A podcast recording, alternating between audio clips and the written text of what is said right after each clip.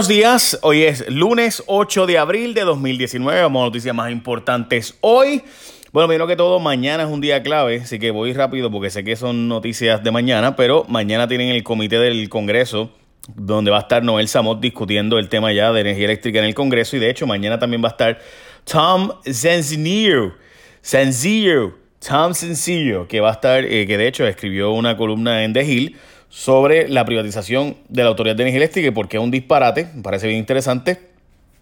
Y Noel Samot, el que fue coordinador de revitalización de la Junta de Control Fiscal nombrado, pues va a estar mañana también de, eh, allá en el Congreso de Estados Unidos declarando y demás. También la Junta de Control Fiscal fue respaldada básicamente por Marcos Rubio. Eh, en otras palabras, considera que el presidente puede utilizar la confirmación en el Senado Federal de los miembros para administrar más de cerca las próximas asignaciones para mitigar el desastre causado por Huracán María y Marcos Rubio está empujando el que el presidente pues envíe los nombramientos. Dicho eso, vamos a noticias más importantes de hoy. Guerra de contratos en educación, Jueyes Mariscos Paella, que les dejó un salpa afuera. Se alega que esta noticia, en esta noticia se alega básicamente que había varias oposiciones a ciertos contratos y aún así que los empujaba, que hubo una oposición eh, de parte de Kelleher a que ciertos nombramientos fueran hechos de forma tal de que, por ejemplo, ella recomendaba algo, los empleados o subsecretarios o lo que fuera decían que no, y ella aún así los ponía. Por ejemplo, eh, específicamente se habla de que una persona vinculada a Elías Sánchez eh, proponía que se hicieran unos, unas competencias y que el decía, no, yo quiero a fulano, yo quiero tal contrato y demás. En específico a doña Laura Costa que estaban pidiendo cosas que fueran, por ejemplo, a competencia. Ella se oponía, eh, venía a Keller y se oponía. En otras palabras, que Keller quería que fuera a una persona en específico. Laura Costa le decía, no, no, vamos a hacerlo para que competencia y el mejor que, y el mejor que gane, pues y la sacó básicamente. Eso fue para mí lo más importante de toda esa noticia y demás, y por ahí pudieran ir los federales. La sociedad de Kelleher y el, y el allanamiento en la casa de un famoso popular. Estamos hablando de la casa de Vanessa Monroy y Ramón López de Azúa donde los federales allanaron e intervinieron con una computadora o un celular. Esto fue la portada del domingo.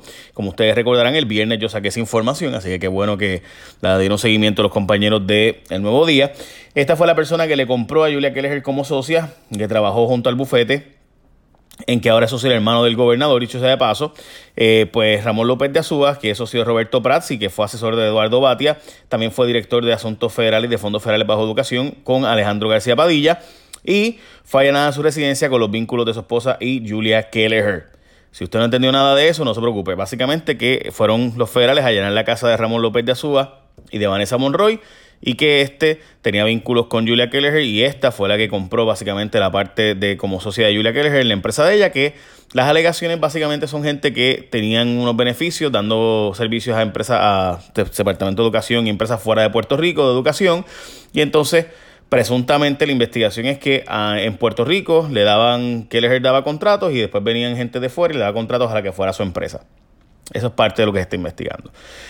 Cogen dominicanos llevando tortas fuera de Puerto Rico. Dos ciudadanos dominicanos fueron sorprendidos tras estos declarar que estaban sacando dinero de la isla, pero las cantidades que ellos decían que estaban sacando eran nominales, pero la realidad es que estaban sacando un billetal. Me refiero, por ejemplo, uno de ellos estaba en el aeropuerto Luis Muñoz Marín y en nueve maletas tenía 351.772 billetes en cash.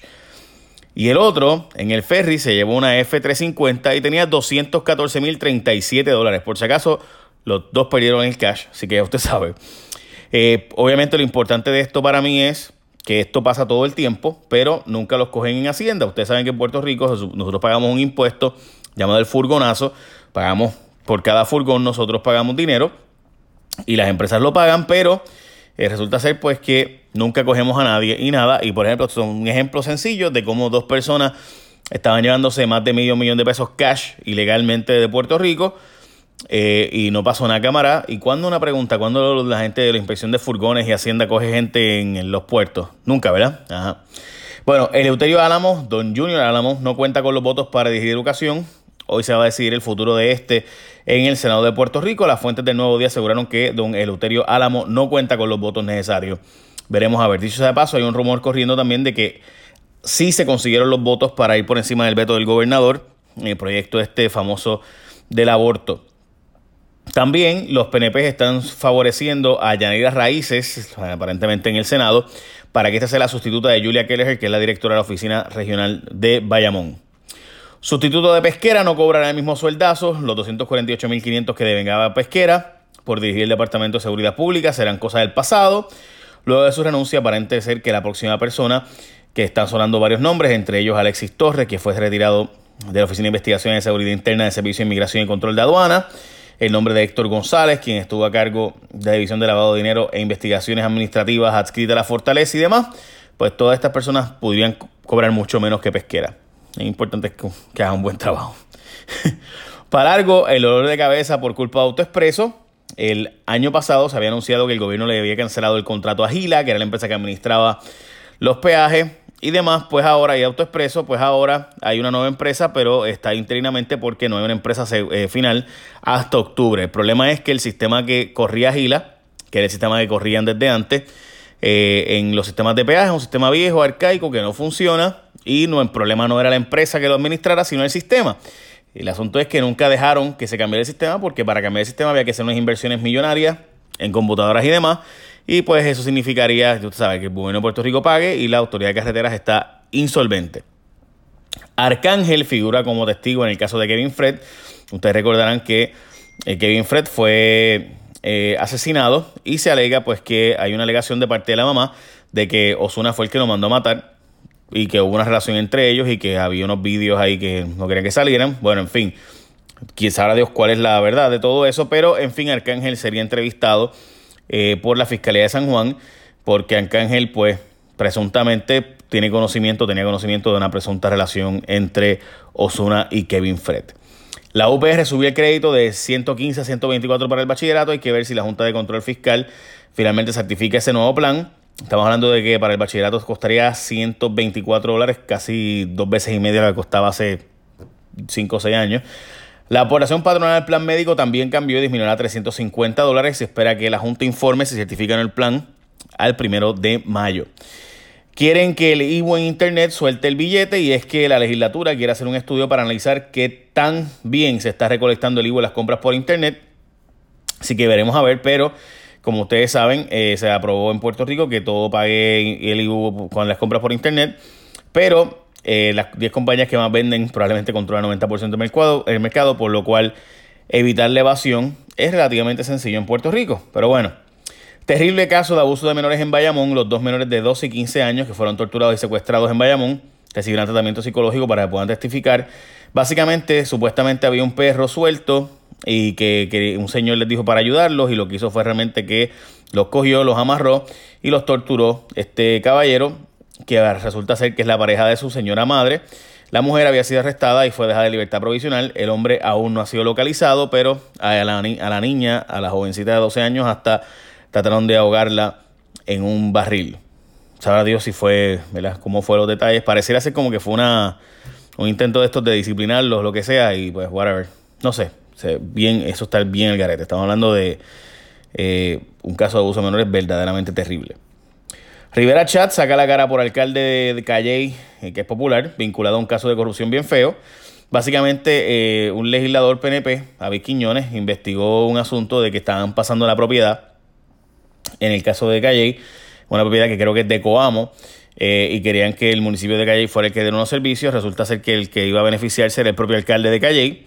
Eh, y entonces, pues, lo que está bien raro es que Rivera Chat salió a defender al alcalde, aunque es popular. Rivera Chat le tiró un toallazo y dice que las alegaciones de que este se hizo pasar como licenciado cuando no es abogado y que quería cabildear este proyecto que era básicamente beneficiado una propiedad de él, eh, pues que eso era falso y que el alcalde siempre le dijo que si era dueño de una propiedad allí, que era dueño de esa propiedad de mucho antes de ser alcalde.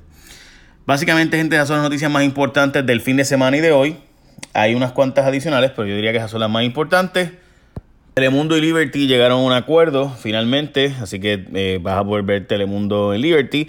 También la Cámara de Representantes refirió preocupaciones a Fortaleza, aduciendo que eh, Julia Keller pudo haber adulterado formularios para beneficiar al menos a dos empresas y demás. Todo esto, recuerden que gente que trabajaba para Keller ahora trabaja en la Cámara de Representantes.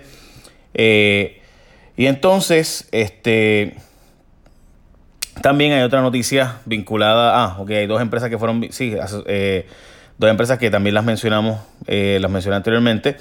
Que estamos hablando de dos empresas que fueron eh, beneficiadas por Julia Keller específicamente para llevarse unos contratos de 110 mil y 180 mil dólares.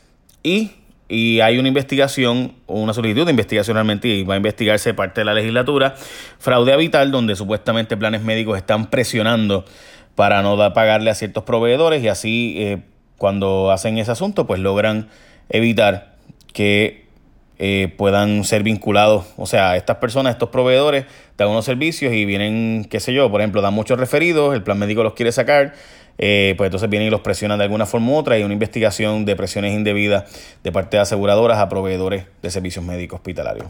Bien importante eso, veremos a ver en qué termina ese asunto con el plan vital. Ahora sí, esas son las noticias más importantes del día. Écheme la bendición. Bye, buen día.